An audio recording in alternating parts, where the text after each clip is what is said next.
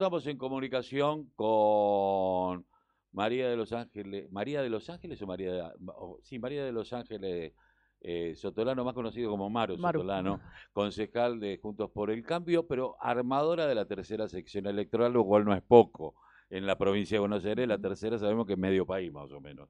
Eh, por lo menos tiene una implicancia y una y un peso específico en la política nacional, porque lo- los votos de la tercera sección electoral pueden darte eh, para un lado o para el otro. Pero bueno, primero le vamos a dar los buenos días, muy buenos días, Maru, Carlos Tafanel, Maite Papruki, te saludamos. ¿Cómo te va?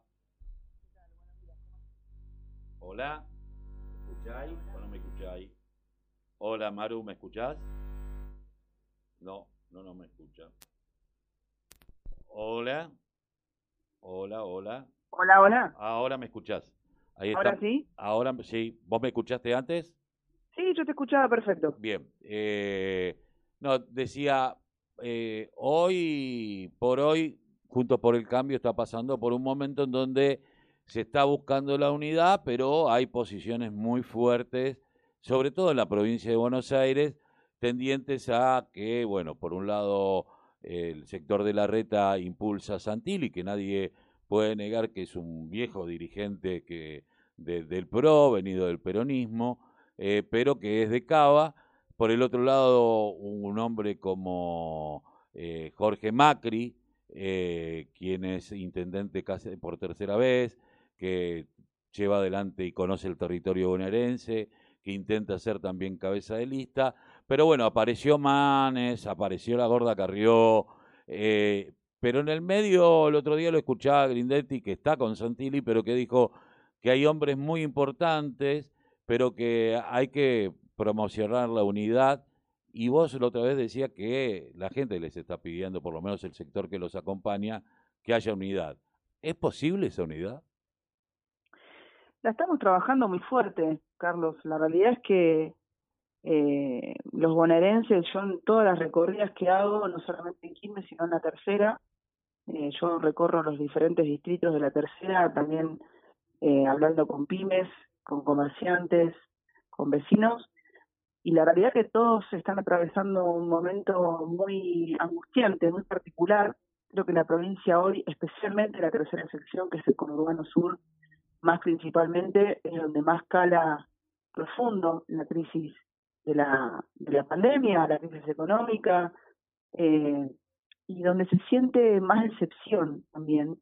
Eh, y es un momento muy importante para nosotros también en términos políticos, porque buscar la representación de ellos, ellos nos están pidiendo unidad para enfrentar, eh, especialmente nuestro electorado, para enfrentar el kirchnerismo, pero también el, el votante más independiente está pidiendo unidad porque siente que este gobierno no le está resolviendo los problemas que, que necesita en materia de empleo, en materia económica, eh, no la no ve a largo plazo, no puede mirar, no ve futuro.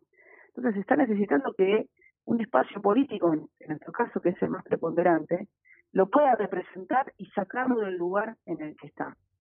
Eh, entonces, Ahora, eh, en ese marco, Carlos, es el pedido de, de la unidad. Y yo creo que es posible, es posible, en tanto y en cuanto eh, se discuta con, con el respeto y la coherencia necesaria por los dirigentes y la dirigencia de los diferentes espacios de Juntos por el Cambio de la provincia de Buenos Aires.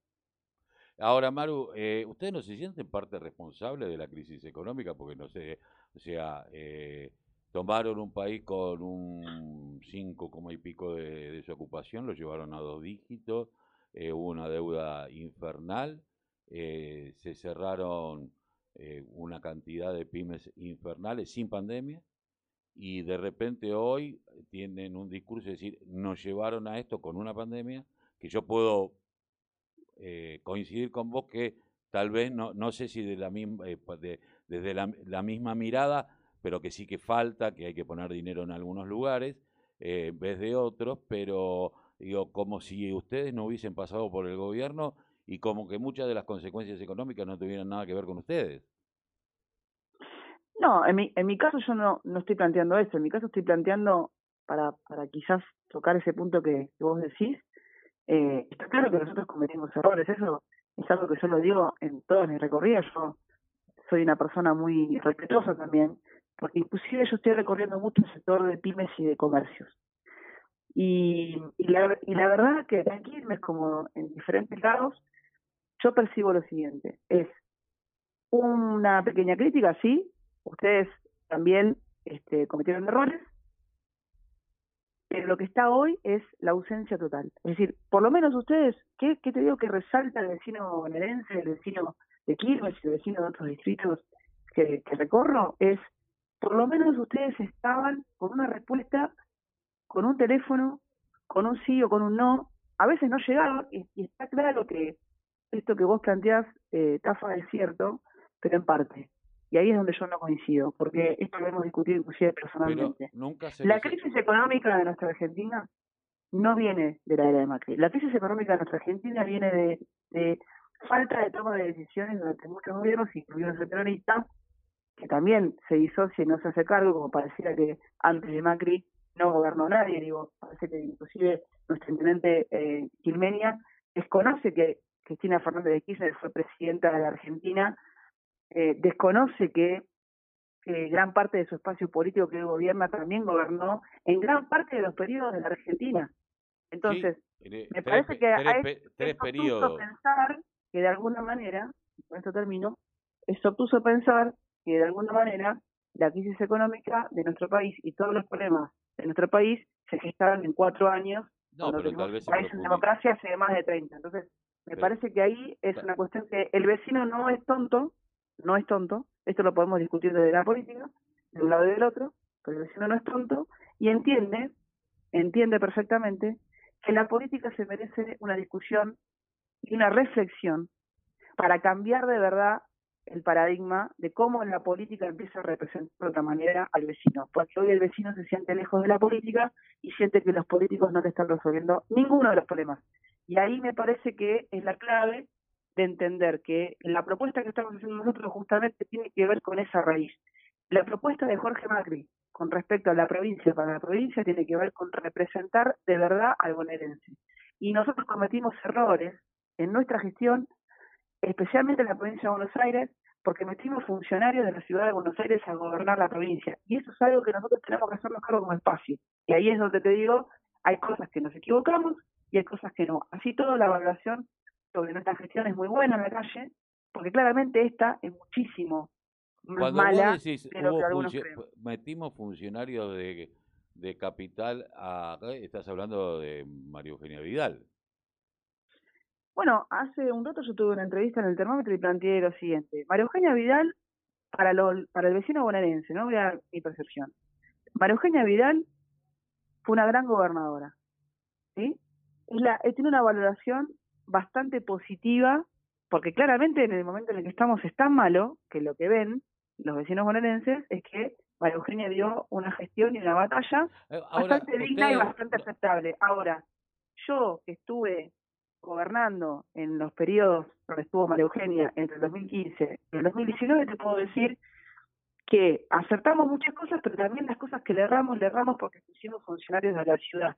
Y en el caso nuestro de quienes que gobernamos, nos, nos, pasó que no entendían algunos nuestro discurso más eh, cultural, quilmenio o, con, o, de, o de conurbano, pero también le pasó a legisladores que no eran gobierno, que querían acercar alguna respuesta al vecino de su ciudad, y por encontrarse con obstáculos que tienen que ver con funcionarios de la ciudad de Buenos Aires, no tenían entendiendo la lógica de lo que tenían que resolver, y por qué lo tenían que resolver, y por qué era importante resolverlo. A eso voy con el punto que tiene que ver con gestionar de la provincia con la provincia.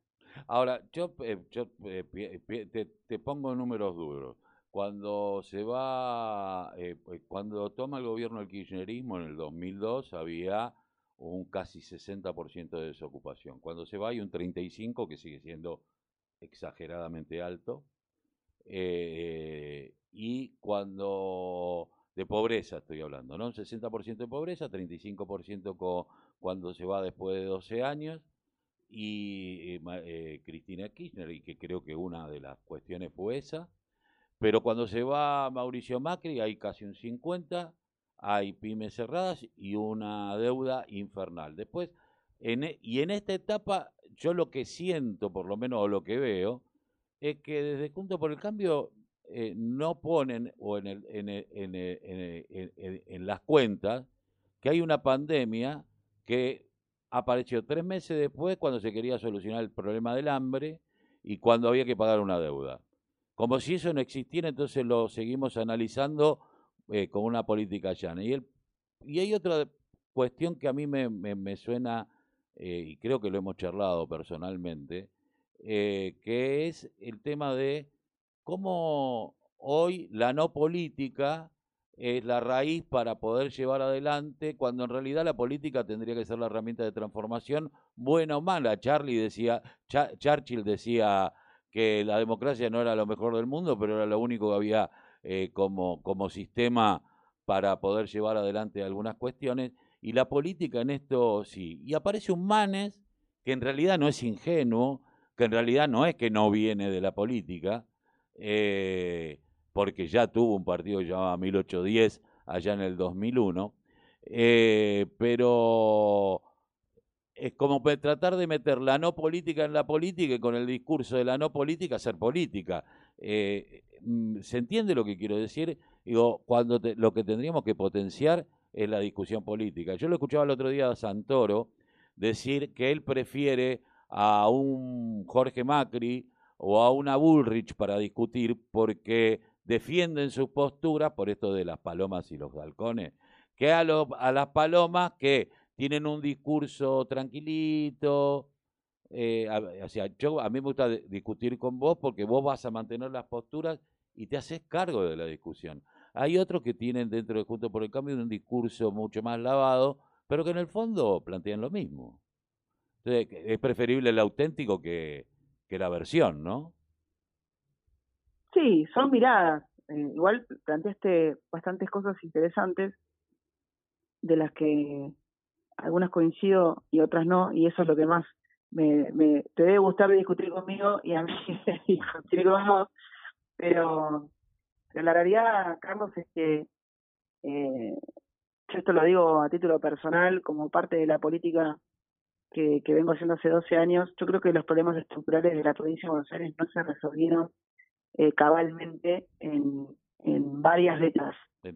creo que eh, creo que la pobreza, nos tenemos una discusión como dirigentes en todo el espacio, el arco de, de, la, política de los diferentes espacios, que es de qué manera, yo te voy a contar algo muy, para mí muy importante. Yo estoy muy entusiasmada con un trabajo que estoy empezando a hacer con un grupo de jóvenes. Y si analizamos esa realidad, es cómo están hoy los jóvenes en nuestra provincia, ¿no? ¿Cómo están hoy los jóvenes en Quilmes? ¿Cómo están los jóvenes hoy en Almirante Brown? Está claro que no es la misma realidad la de un joven de Almirante Brown que la del joven de quizás Bernsen o Magdalena o Punta Indio, pero la realidad es que la mayoría de los jóvenes con los que estoy hablando, su proyecto de vida es irse del país, hoy. Y la realidad es que, si te pones a pensar... Los que pueden llevarse una moneda y del país, hay otros que no tienen ni siquiera esa posibilidad. No, no, está bien, pero estamos hablando de que muchos de ellos quizás no tienen los recursos para poder irse país. No, hay pibes que hoy no, no tienen ni para comer. No, pero sueñan con eso, a eso voy. Digo, el deseo, el sueño, así como quizás algún joven en algún momento de su vida soñó con ser médico, abogado, astronauta, músico, artista.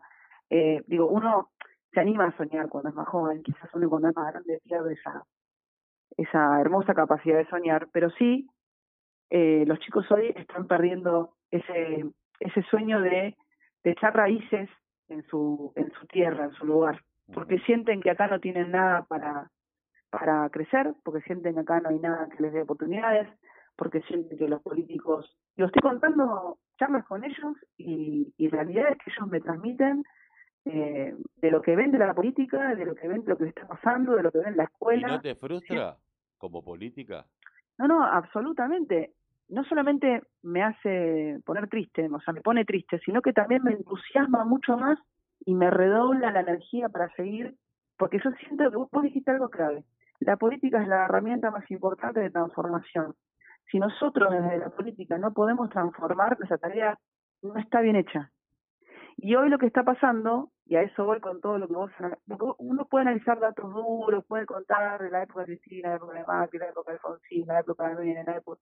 Digo, podemos analizar datos duros, pero la realidad concreta, concreta y visible para cualquier vecino que nos está escuchando, que quizás no tiene esos datos duros, es que sencillamente mira los metros cuadrados y dice, yo no siento que estoy mejor. Y no, y no solo que no siento que no estoy mejor ahora en una pandemia, no lo sentí antes. Y, y mi hijo, hablemos, hablemos de los barrios vulnerables. Yo camino mucho los barrios vulnerables de Quilmes especialmente, más allá de otros distritos, pero Quilmes concretamente lo camino mucho. ¿Sabes cuál es el mayor problema que está pasando hoy, el mayor miedo que tienen los padres hoy? No al COVID, te diría que es una preocupación que tienen, y sí, no a la inseguridad, que es un problema latente, y sí, sino también a la droga que está creciendo en los barrios. los chicos, los chicos que están ahí, y que ahí sí se ve un contraste muy importante, si hablamos de gestiones entre la anterior y esta, eh, los chicos ven eh, que en el medio de esta, eh, digamos, esta especie de, esta especie de horizonte que cada día se va más, se dibuja más, no ven futuro y encima al lado de ellos está creciendo la droga. Entonces padres te dicen, yo no tengo la oportunidad, yo ya está, digo, no tengo la oportunidad de mejorar la condición en la que estoy. Posiblemente no la pueda mejorar, pero yo quiero que mi hijo sí tenga la oportunidad. Y en el medio de eso no la ven, no la ven porque, eh, porque no hay una oportunidad para crecer y por el otro tienen miedo que su hijo, por las otras oportunidades, termine cayendo en la droga. Y eso es algo que a mí me, me no solamente me entristece, me duele, está bien, me duele eh, mucho. la gente no, no, no habla de los, temas duros. Ahora yo digo, eh, tenemos una deuda que creció exponencialmente y que la vamos a tener que apartar entre todos y en donde hoy casi ya está demostrado que el 80% se fugó eh, y se la llevaron cuatro pillos. Entonces digo, está bien, el futuro estaba ahí. ahora, eh, eh, la sensación del no, del no futuro viene desde hace muchos años y en muchos sectores que creen que les toca esa y esa es la que está. Y ahora, quienes mueven la droga no justamente son gente que vive en esos barrios. El, narco, el narcomenudeo es, es la respuesta más chiquita a algo mucho más grande que normalmente son empresarios que no, sin dinero. Duda, Sin duda, pero más allá de eso, Carlos, hay algo que, que sí está muy latente y Si no trabajamos con las emociones, y como política me parece que tenés que trabajar sobre otras cuestiones.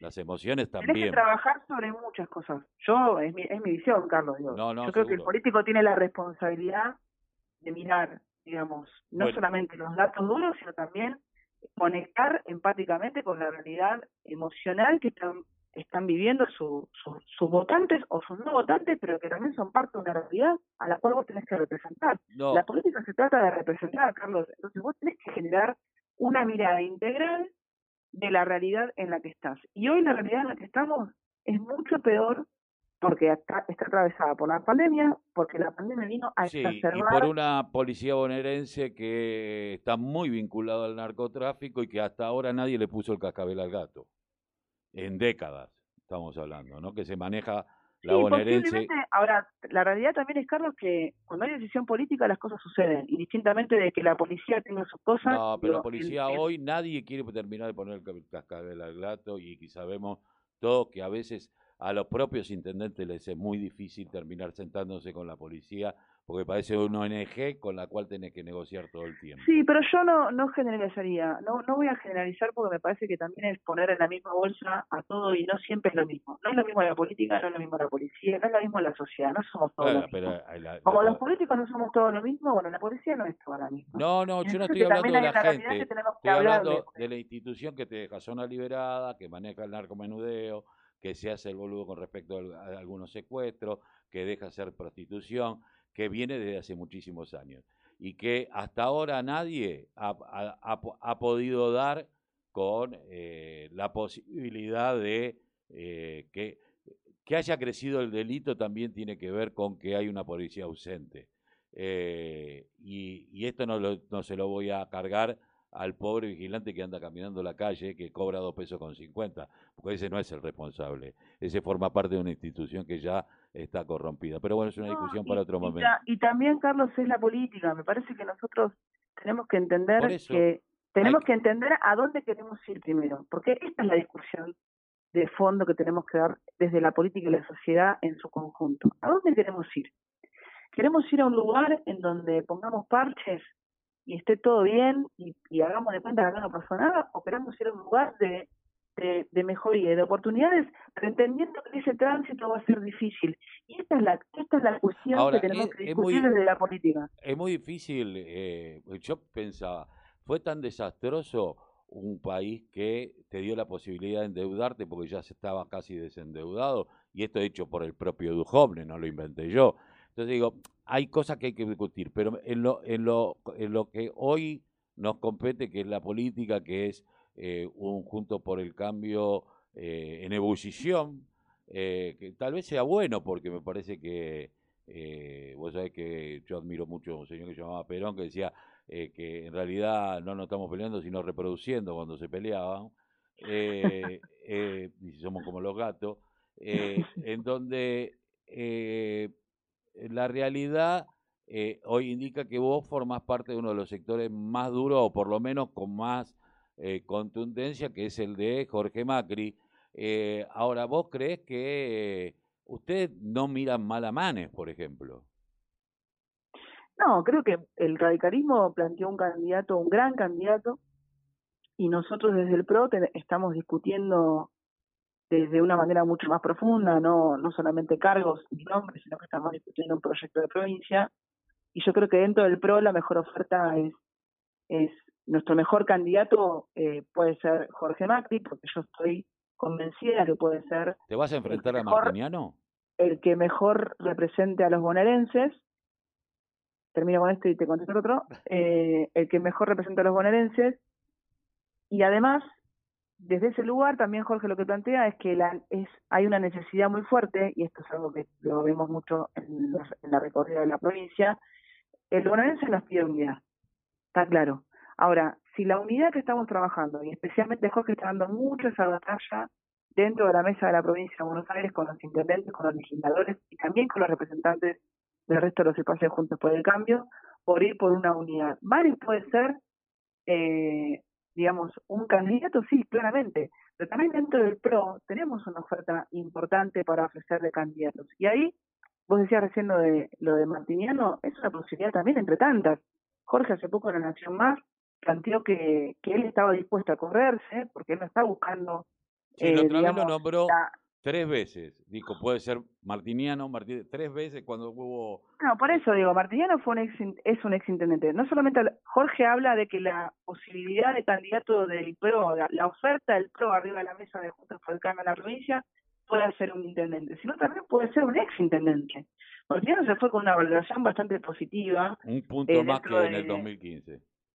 Eh, dentro del marco de los de los este, intendentes que que perdieron, digamos, en, el conurbano o en la provincia de Buenos Aires.